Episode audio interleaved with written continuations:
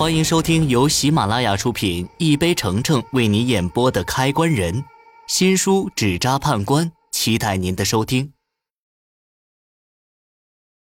第五十集，我冷笑一声，假装什么也不知道的样子，走过去问他：“林老板，什么坏了？方便说一下吗？”啊，我二叔弄的阵法损坏了。哎，这可是保佑我们矿山。顺利运作的阵法呀！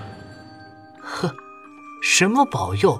不过是强取豪夺换来的顺利。不过，他二叔到底什么来历？居然能知道开关将的阵法？不会也是开关将吧？这个应该是僵尸闹事时弄坏的。不过，林老板，你二叔是做什么的呀？怎么还会布阵？哦。我二叔啊，年轻时出去闯荡过，懂一小点阴阳术，不值一提。显然他不愿意多聊这事儿，事关人家的家人，人家不说，我也不好再问，只能跟着他们朝矿洞外走去。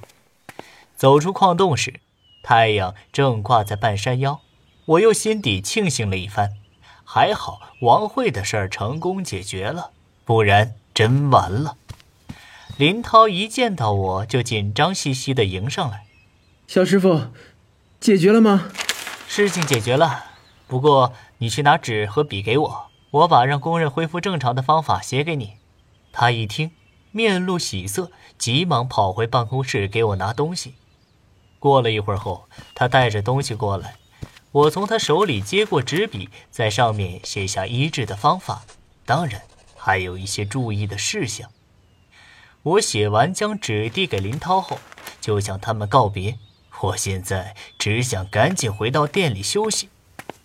这脚刚踏出几步，林家大伯又叫住我，给了我一个红包，说是给我的酬劳。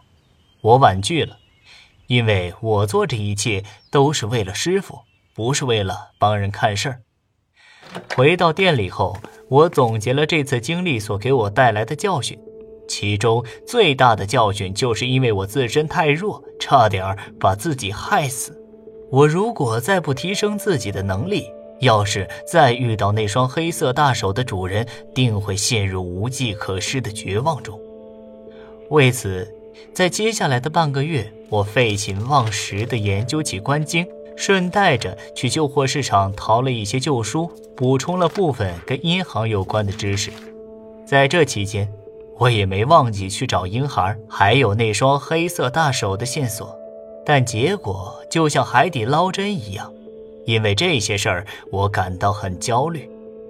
可日子还得过，我现在只能一边找线索，一边做生意，同样一边学习。这天晚上，我像往常一样躺在藤椅上看书，店里偶尔会进来一两名客人，买一些清香、黄纸之类的东西。老板，我们要订棺材。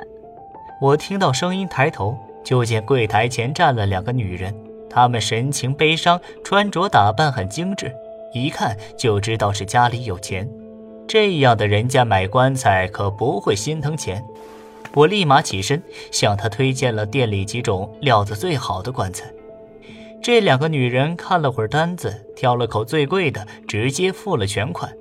他们订完，较为年长的那个女人语气小心地问我：“小师傅，你们店里还接丧事活吗？”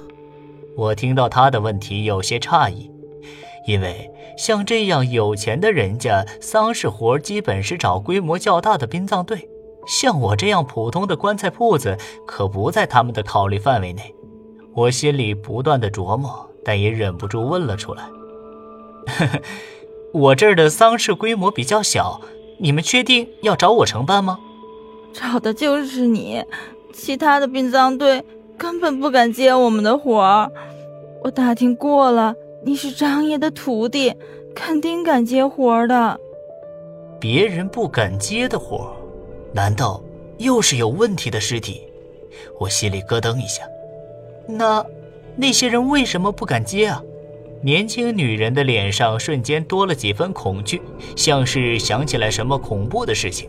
因为，他们都说，我大哥他，他不是正常死的，而是，而是横死的，而且他的死状很不对劲。